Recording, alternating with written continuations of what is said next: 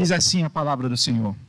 Então lhe trouxeram algumas crianças para que as tocasse, mas os discípulos os repreendiam. Jesus, porém, vendo isto, indignou-se e disse-lhes: Deixai vir a mim os pequeninos, não os embaraceis, porque dos tais é o reino de Deus. Em verdade vos digo: quem não receber o reino de Deus como uma criança, de maneira nenhuma entrará nele. Então, tomando-as no braço, impondo-lhes as mãos, as abençoava. Diz assim a palavra do Senhor.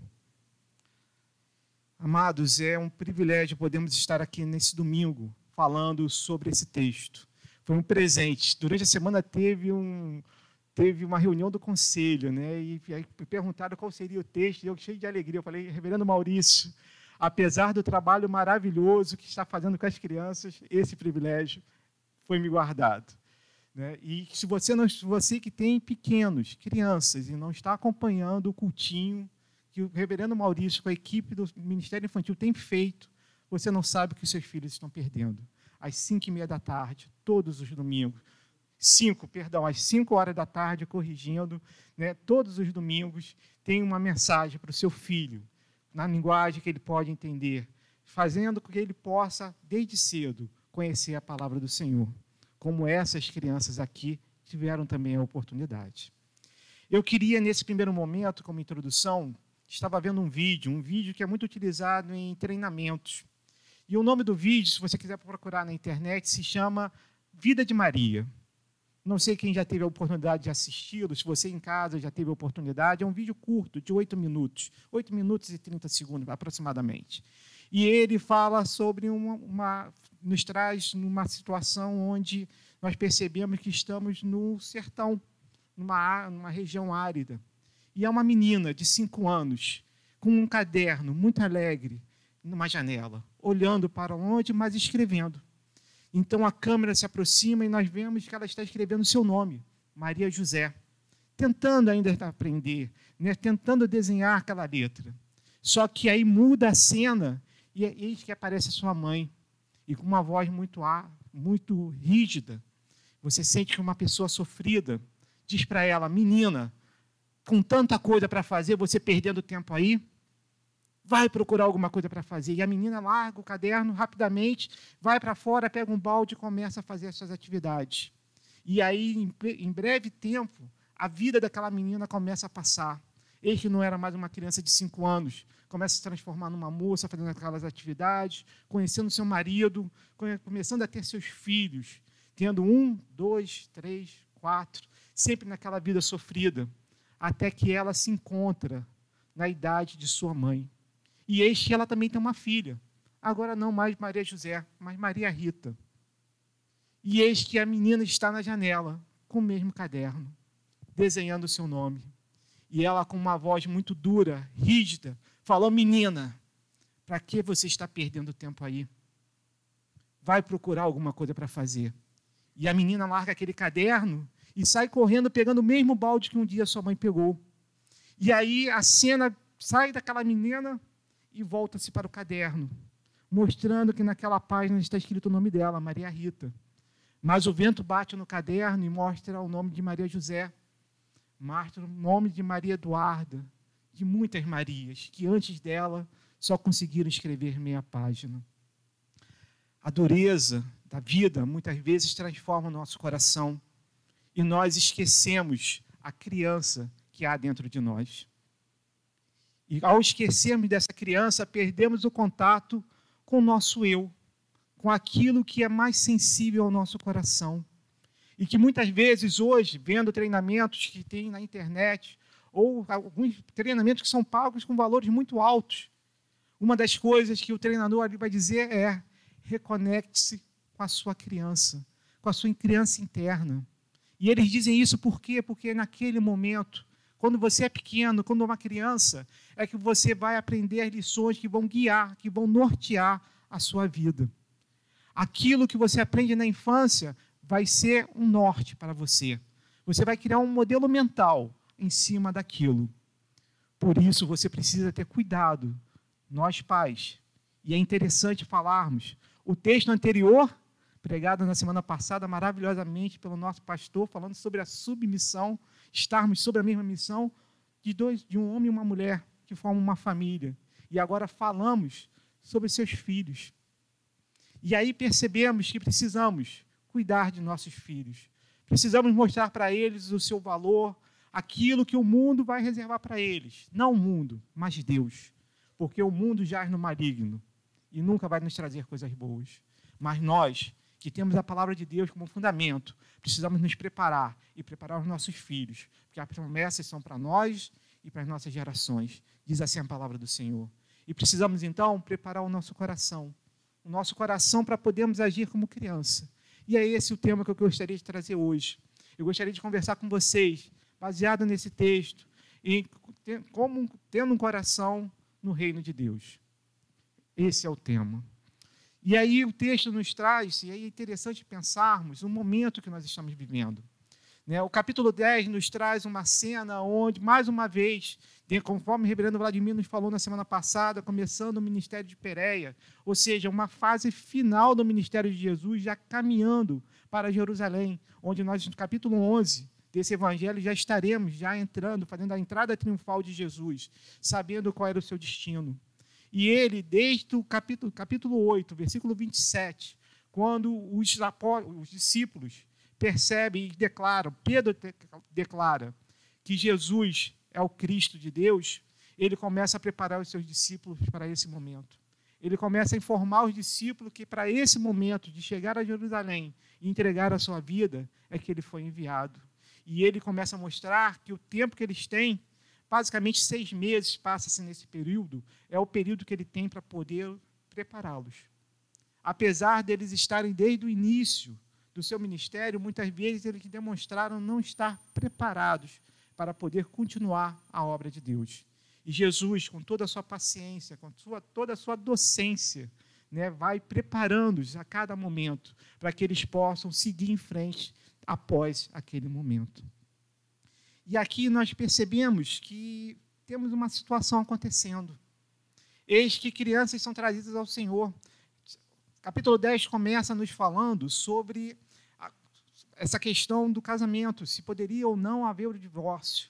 Né? E isso acontece um debate com os fariseus. Mas no versículo 10 desse capítulo, ele nos mostra o Senhor indo para casa e sendo questionado pelo mesmo assunto pelos seus discípulos.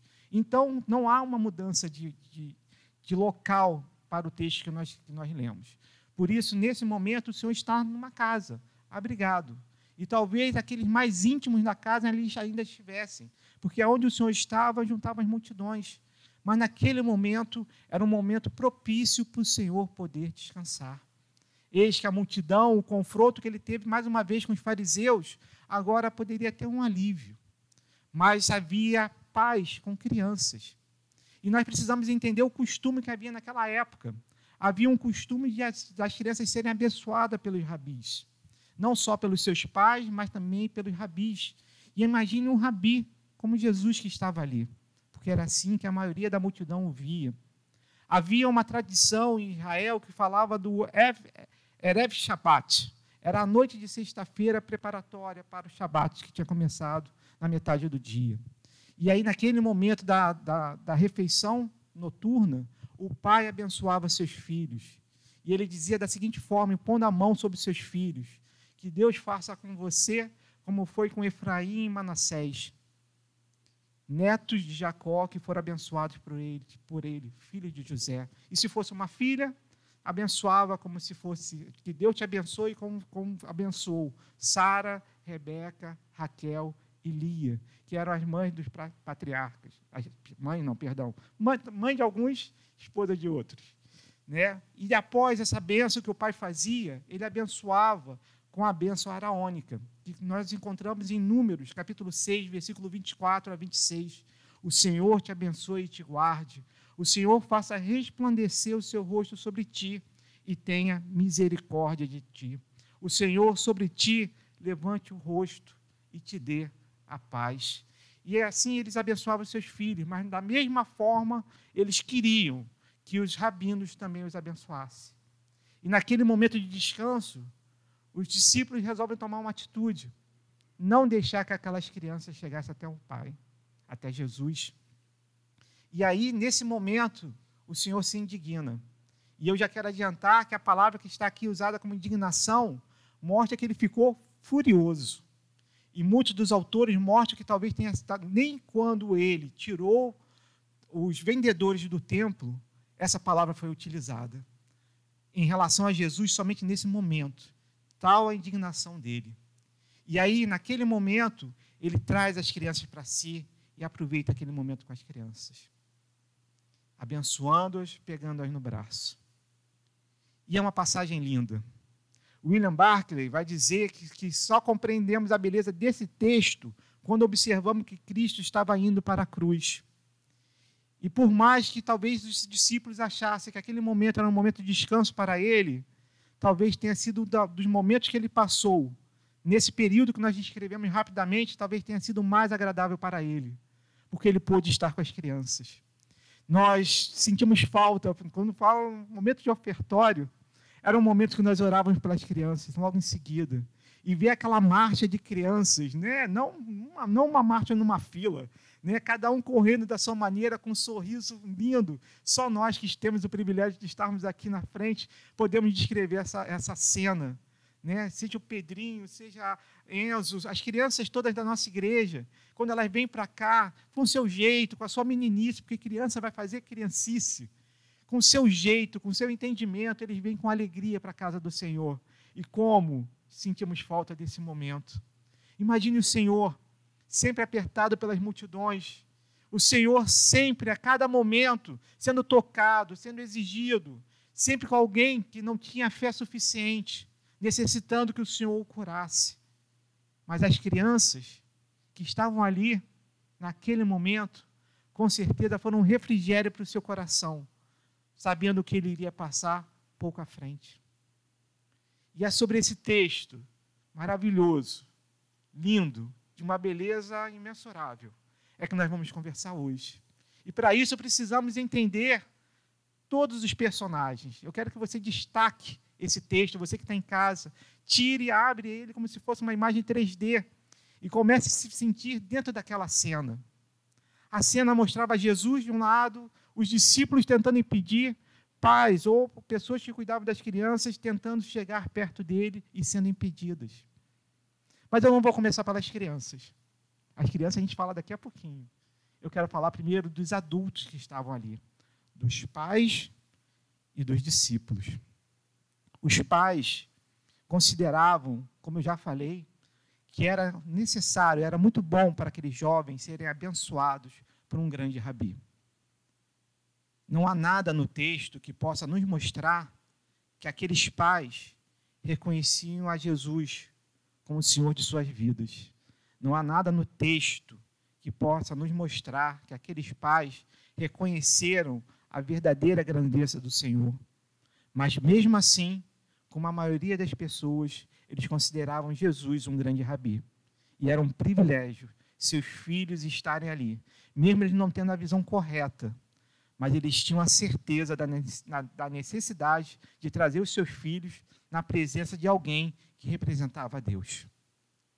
E é essa a certeza que nós precisamos ter no nosso coração, para trazer os nossos filhos para a casa do Senhor. É maravilhoso quando temos a oportunidade de batizar uma criança, quando colocamos aos pais algumas perguntas, entre elas que eles prometem ler a palavra de Deus, mostrar quem é o Deus que eles servem a partir daquele momento. E isso é maravilhoso, e é função dos pais. Deuteronômio, capítulo 31, versículo 13, fala, numa das últimas ordens de Moisés ao povo, dizendo que a cada sete anos o povo deveria se reunir, mulheres, meninos, homens, estrangeiros, toda a população deveria se reunir a cada sete anos, no momento de remissão, na festa do tabernáculos, para poder ler toda a palavra mostrando que a palavra de Deus não é só para aqueles que podem, de sua maneira, de sua inteligência, pelo seu entendimento, discernir a sua palavra.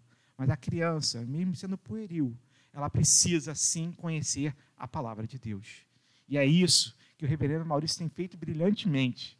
É impossível você assistir um, um, um culto infantil e você não querer dançar junto com ele, porque vai lá, assiste só. Tira, um, tira, pega o link hoje, lá, vai lá na nossa página no YouTube, você que está em casa, pega o link né, e assiste um culto das crianças. É uma delícia podemos estar ouvindo a palavra de Deus nessa linguagem. Que Deus abençoe esse trabalho, não só seu, mas de toda a equipe que está envolvida. Que Deus abençoe esse trabalho.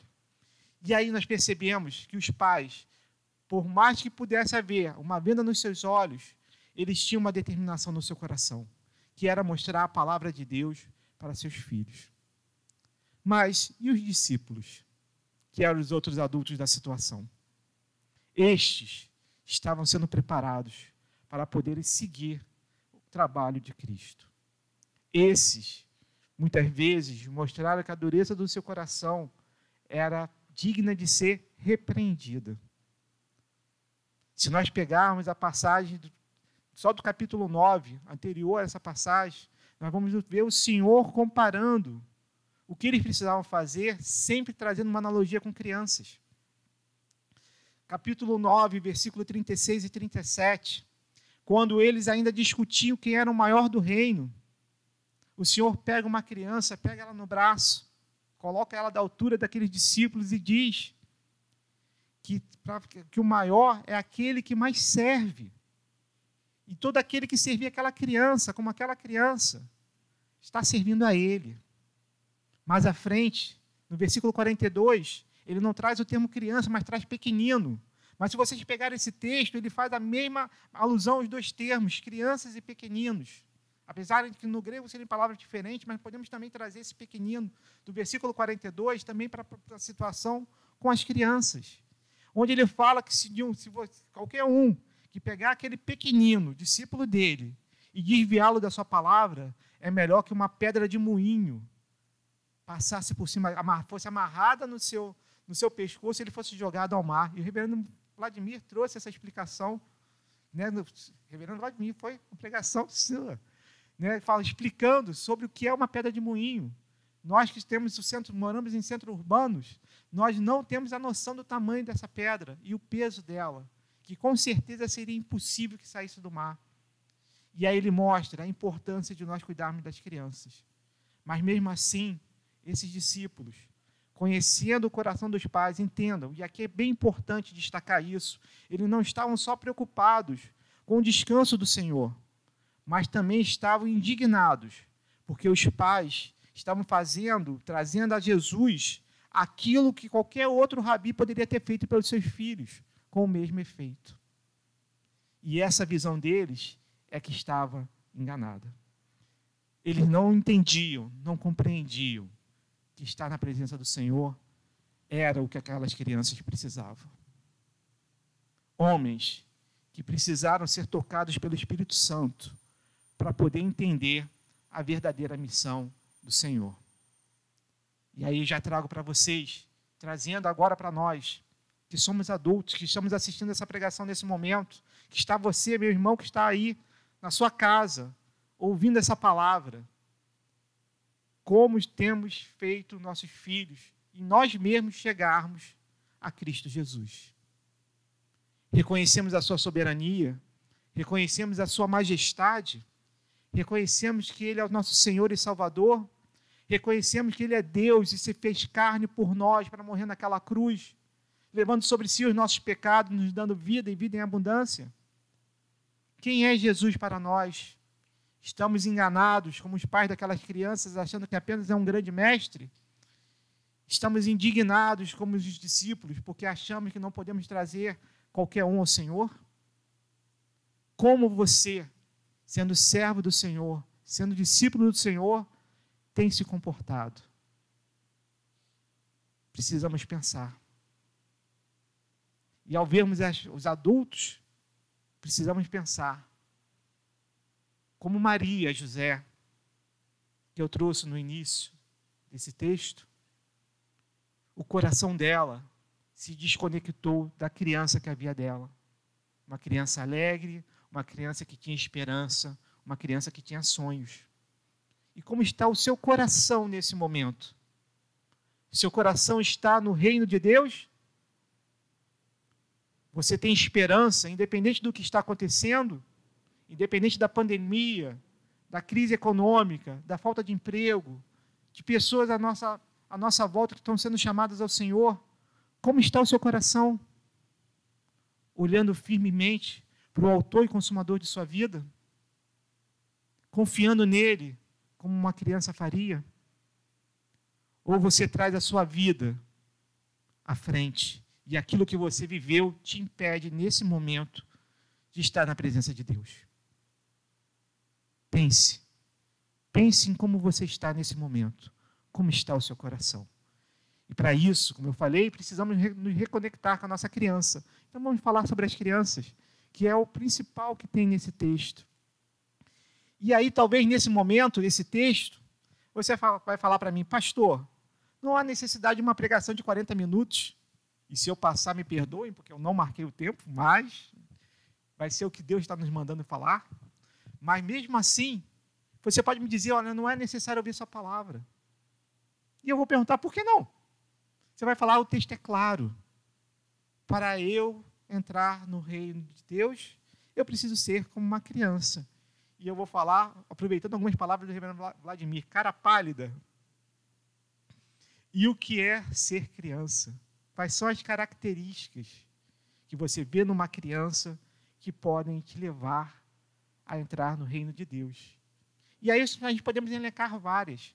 Podemos falar da inocência, da pureza, da confiança, da sinceridade, tudo isso. Mas não são todas essas características que Jesus está se referindo aqui. E aí começa a complicar. E nós precisamos parar e analisar.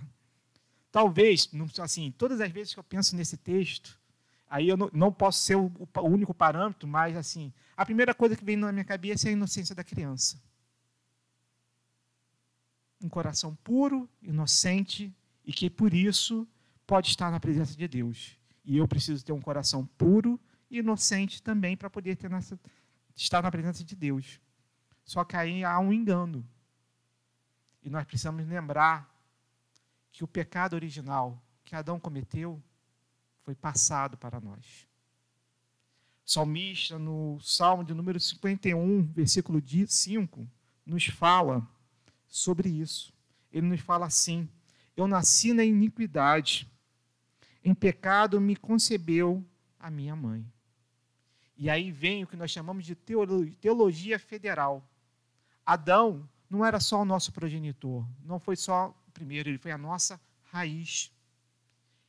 Através do pecado de Adão, como chefe representante da raça humana adâmica, ele nos passou o pecado que ele cometeu. Por mais que sim, eu concordo com vocês que o coração da criança é inocente e é puro, principalmente quando comparamos com a maldade que pode habitar no coração de um adulto, não é essa a característica da criança que pode nos garantir entrar no reino de Deus. E aí você pode pensar, complicou. E a pergunta é: então quais são as características? Eu queria destacar três. Vou falar de duas, porque elas estão muito inter, interligadas eu queria falar sobre a confiança e a dependência. Há um filme que tá, tem assim. Eu tive a oportunidade de assisti-lo por causa de um programa que eu estava fazendo, né, e veio a citação desse filme. A gente já queria assistir o filme e eu não tinha tido a oportunidade. Se chama Em Busca da Felicidade. A história de Chris Gardner, um homem. Esse homem com seu filho. No filme, a criança tem cinco anos. Ontem eu estava assistindo uma palestra dele. Na realidade, ele disse que a criança tinha 14 meses quando aconteceu aquela situação. Ele se viu numa situação tal que ele tinha investido todo o dinheiro no negócio, o negócio não andou para frente, passando dificuldade, não tendo mais para como pagar a casa, sua esposa o abandonou e ele tinha no seu coração por ter sido abandonado pelos seus pais, pelo seu pai, não conhecer seu pai. Ele falou que ele nunca, e ele falou que ele fez essa promessa quando ele tinha cinco anos de idade, que ele nunca abandonaria seus filhos, que seus filhos iam crescer sabendo quem era o pai. E ele, apesar da esposa querer levar a criança, não aguentando mais a situação que ela passava, ele resolve ficar com a criança e impede a mãe de levá-la. Só que esse homem começa a ter situações e situações na sua vida que levam ele a não poder ter mais nem pagar um aluguel. E ele, ao chegar no hotel onde ele morava com o filho, que era um valor menor, ele vê todas as coisas do lado de fora e se, e se, vê, necess, se vê obrigado a passar a noite com seu filho num banheiro público, dentro de uma estação de metrô. E esse homem, eu não estou dando spoiler do filme, vou parar. mas só para falar, mas a criança, naquele momento, confiava no pai. Ele ontem na palestra ele citou uma entrevista que foi feita com o filho dele, né, onde perguntaram para o filho se ele lembrava do que ele passou. E ele falou assim: Olha, eu não lembro de nada. Eu só lembro de uma coisa: de olhar para cima e ver o meu pai. Isso é confiança. Isso é dependência. É disso que o Senhor fala e quer que nós, como verdadeiras crianças, possamos fazer com Ele. Ele é o nosso Pai. Ele quer que você olhe para Ele e acredite que Ele está aqui do seu lado, que Ele está te guiando, que Ele está te guardando, que Ele te ama de tal forma que não poupou nem seu filho unigênito e entregou Ele por nós como um cordeiro perfeito naquela cruz, para que todo aquele que creia nele não pereça, mas tenha vida eterna. É essa a confiança que Deus quer que você tenha nele.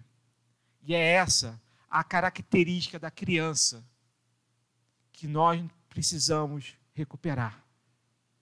Não sei o que você passou até aqui na sua vida, mas eu sei o que Deus quer fazer com você a partir de agora. Ele quer que você esqueça tudo. Ele quer que você esqueça os problemas. Ele quer que você pare de olhar para o perigo. Ele quer que você pare de reclamar. Ele quer que você simplesmente olhe para Ele e confie. Porque Ele vai te guiar. A palavra diz, e eu não podia deixar de falar essa palavra, porque faz parte já quase. Para mim é muito importante essa palavra. Nem um fio de cabelo pode cair da sua cabeça sem que ele saiba ou permita. Não esqueça disso nunca. Não sei qual é o problema, não sei qual é a situação, mas saiba que o Senhor está contigo nos pequenos detalhes. Ele abre a porta que você tem que entrar e ele fecha a porta que você não deve passar. Ele te mostra o caminho. Lembra de Pedro? Ao enfrentar a tempestade, o Senhor o chamou para caminhar sobre a tempestade. Enquanto Pedro olhou firmemente para Jesus, ele caminhou. O Senhor o sustentou. Mas quando ele parou de olhar, ele começou a afundar, porque ele começou a olhar para os problemas, ele olhou para a tempestade, ele viu o vento que estava acontecendo à sua volta e parou de olhar firmemente para o autor e consumador de suas vidas. E você, como tem passado os seus dias? A quem você tem dedicado, tem dedicado o seu dia? A sua criança interior confia e depende de Deus? Como está isso no seu coração? Ou você acha que você pode simplesmente ir lá para fora, matar um leão por dia e vamos em frente? Saiba que se você puder matar um leão, é porque o Senhor segurou os outros 50 que estavam à sua volta, permitindo que o problema que chegou à sua casa fosse o suficiente que você pudesse aguentar e resolver. Porque o restante você nem viu. Saiba disso. Porque à sua volta o Senhor age a cada momento. Dez mil podem cair à sua direita, mas você não vai ver o mal. E é essa a confiança e a dependência que uma criança tem. E é essa a forma de você entrar no reino de Deus. Estamos prontos para isso? É uma palavra desafiadora. E saiba que o pastor que aqui fala é o primeiro a ter que usar essa palavra na sua vida. Porque muitas vezes nos desafios eu preciso da minha esposa, companheira fiel, coluna na minha vida, para que possa me lembrar aquilo que eu prego e aquilo que eu acredito. Porque na hora que nós estamos no problema, no meio do furacão, se não tiver alguém ao nosso lado, mão de Deus, mandada pelo Senhor, para nos colocar a palavra certa, muitas vezes vamos fazer o que é errado. E é isso que nós não podemos fazer. Por isso você, como o texto anterior nos fala, você que é casado, agradeça a sua esposa. Esposa, agradeça seu marido porque um é coluna para o outro, uma só carne, para que possam, como o reverendo Vladimir falou brilhantemente, submissão, sobre a mesma missão, caminhar conforme a vontade do Senhor. E você que ainda não é casado, continuamos orando. Né? Como o seu reverendo Vladimir falou também na semana passada. É isso. Agora, a pergunta que eu faço para vocês é: ótimo, reverendo André, entendi. Estou olhando firmemente para o autor e consumador da minha vida, confio nele. E a outra característica que eu queria falar é a sinceridade. Porque uma criança sempre é sincera. Sempre fala aquilo que realmente vem ao seu coração. E se você for sincero e encher o seu coração da palavra de Deus, você só vai falar sobre essa palavra. Mas a pergunta é: ok, estou olhando firmemente confiando nele, sabendo que ele está aqui comigo, no meu coração, na minha vida, através do Espírito Santo, à minha volta, agindo. Estou pronto para o reino de Deus. Cara pálida, falta um pequeno detalhe. Capítulo, versículo 15, tem um verbo que ele vai mudar um pouquinho o foco dessa passagem. Em verdade vos digo que quem não receber o reino de Deus como uma criança, de maneira nenhuma entrará nele. Eu louvo a Deus porque a, palavra original foi escrita no grego. E o grego tem palavras que são muito detalhadas, nos mostram um sentido real e mais profundo que talvez o verbo aqui receber possa não, não nos dar. O verbo aqui colocado é o decomai, para a palavra receber, pelo verbo receber, há mais de um verbo que pode simbolizá-lo. Porém, decomai, ele tem um sentido próprio. Ele mostra aonde está o foco do, do, do recebimento. Se o foco está naquele que recebe ou no doador. Se fosse naquele que recebe, o verbo não seria decomai, seria, salvo um melhor juízo, lâmbido. Lâmbido, se eu não me engano é isso. Ah, mas o decomai, o foco, não é em quem recebeu, mas em quem doou. Aqui Jesus está falando que você, para entrar no reino de Deus, tem que estar assim como uma criança. Mas você tem que perceber quem te deu, quem te doou o reino de Deus. E aí o foco do texto para de ser em nós e passa a ser no autor conservador e consumador de nossas vidas, Cristo Jesus. E aí podemos falar dos versículos 14 e 16, que nos mostra nessa passagem aquele que estava ali e que era o verdadeiro reino de Deus, que nos trouxe o reino de Deus. E reino de Deus, aí a gente precisa também falar um pouco sobre ele, eu queria fazer uma, uma breve explicação, que em alguns textos nós vamos ver reino dos céus e reino de Deus. Tá? Na maioria da, da, das vertentes teológicas, significam a mesma coisa. Se você for para o mesmo texto, em Mateus, você vai ver que ele não fala reino de Deus, ele vai falar reino de céus. Estamos falando da mesma coisa. E esse reino é inaugurado com a vinda de Cristo Jesus. E vai se concluir, vai realmente vir em sua plenitude no momento que ele voltar para nos buscar como seu povo. É um já, mas ainda não. E é isso que nós precisamos viver. Vender. Houve um momento que os fariseus acusaram Jesus de estar expelindo demônios pelo próprio demônio. Somente Beuzebu pode fazer isso. Então ele está, está agindo em nome de Beuzebu. E Jesus vai falar: ora, se um reino é dividido contra ele mesmo, ele não subsistirá. Agora, se eu faço isso em nome de Deus, vocês têm que dar glórias, porque veio sobre vocês o reino de Deus. E ele nos mostra que o reino de Deus é inaugurado com a sua vinda. E aquele que inaugurou o reino de Deus estava ali naquela cena, olhando o que acontecia, olhando o não entendimento dos pais, o não entendimento dos seus discípulos. E ele, como eu já falei, se indignou, ficou furioso, porque assim ele o é. Porque o que tentaram impedir foi que aquelas crianças fossem até ele. Não há como nós impedimos ninguém de vir até Deus. Muito pelo contrário, a palavra nos coloca como responsável em trazer as pessoas para a palavra de Deus. Você, meu amado irmão, minha amada irmã, que não passou um link desse culto para pelo menos 50 pessoas hoje, não fez o seu papel. Você que está em casa, que não compartilhar, esse link para que outras pessoas possam ver essa palavra, não está fazendo o seu papel.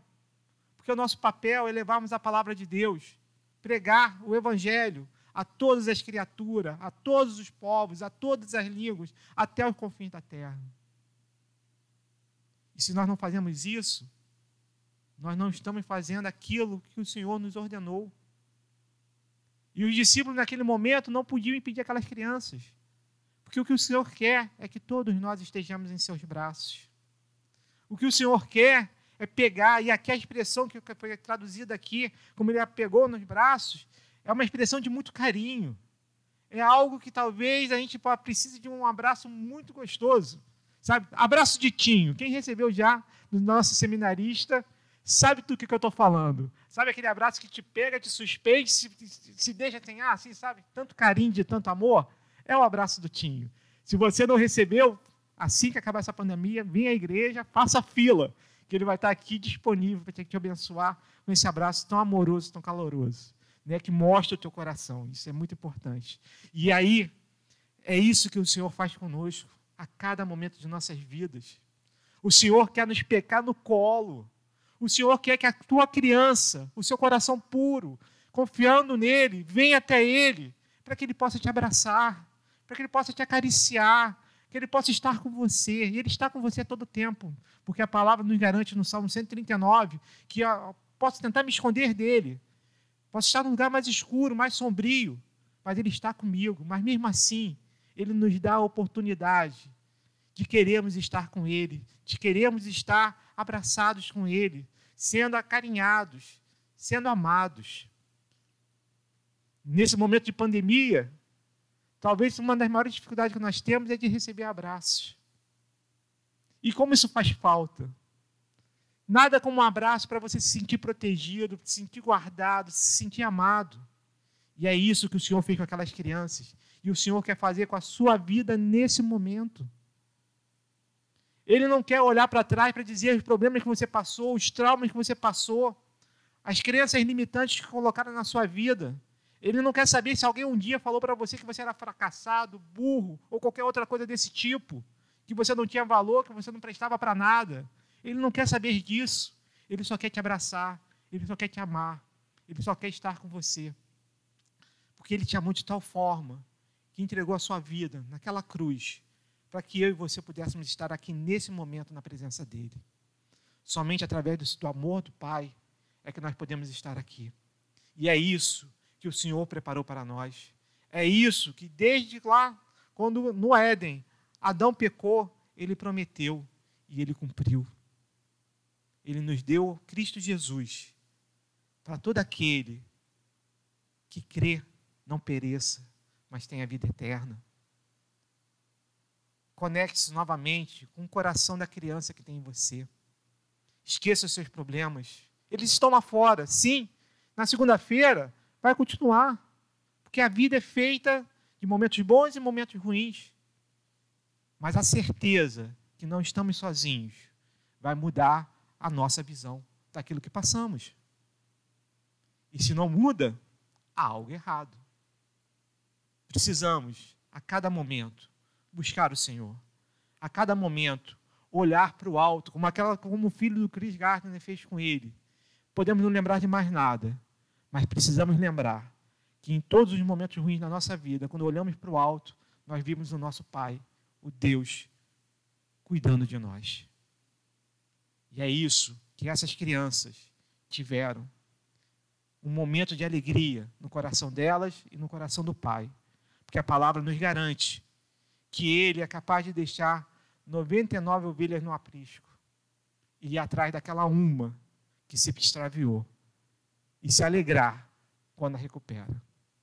O teu pai, o teu paizinho, aquele que te criou, aquele que te formou, aquele que te amou, aquele que entregou a vida por você, que é nesse momento que você verdadeiramente entregue o seu coração a Ele. Porque é dessa forma, verdadeiramente, que o ciclo da vida de Maria vai ser interrompido. Porque uma vida sem Deus é uma vida de repetição de coisas que não agradam. E o que o Senhor nos oferece nesse momento é uma nova vida, porque Ele é a fonte que jorra toda a vida. E Ele nos oferece para bebermos dela nesse momento. Que nós possamos, assim, estarmos buscando um novo coração, um coração transformado, porque a palavra nos garante que aquele que crê em Cristo Jesus tem um novo coração. É tirado o coração de pedra, endurecido pela vida, e é recebido um novo coração que reconhece o amor de Deus. Que você possa ter esse coração, que você receba esse coração e que você possa viver conforme a vontade de Deus. Que Deus te abençoe. Eu queria convidar os pastores a estar ao meu lado para podermos abençoar o povo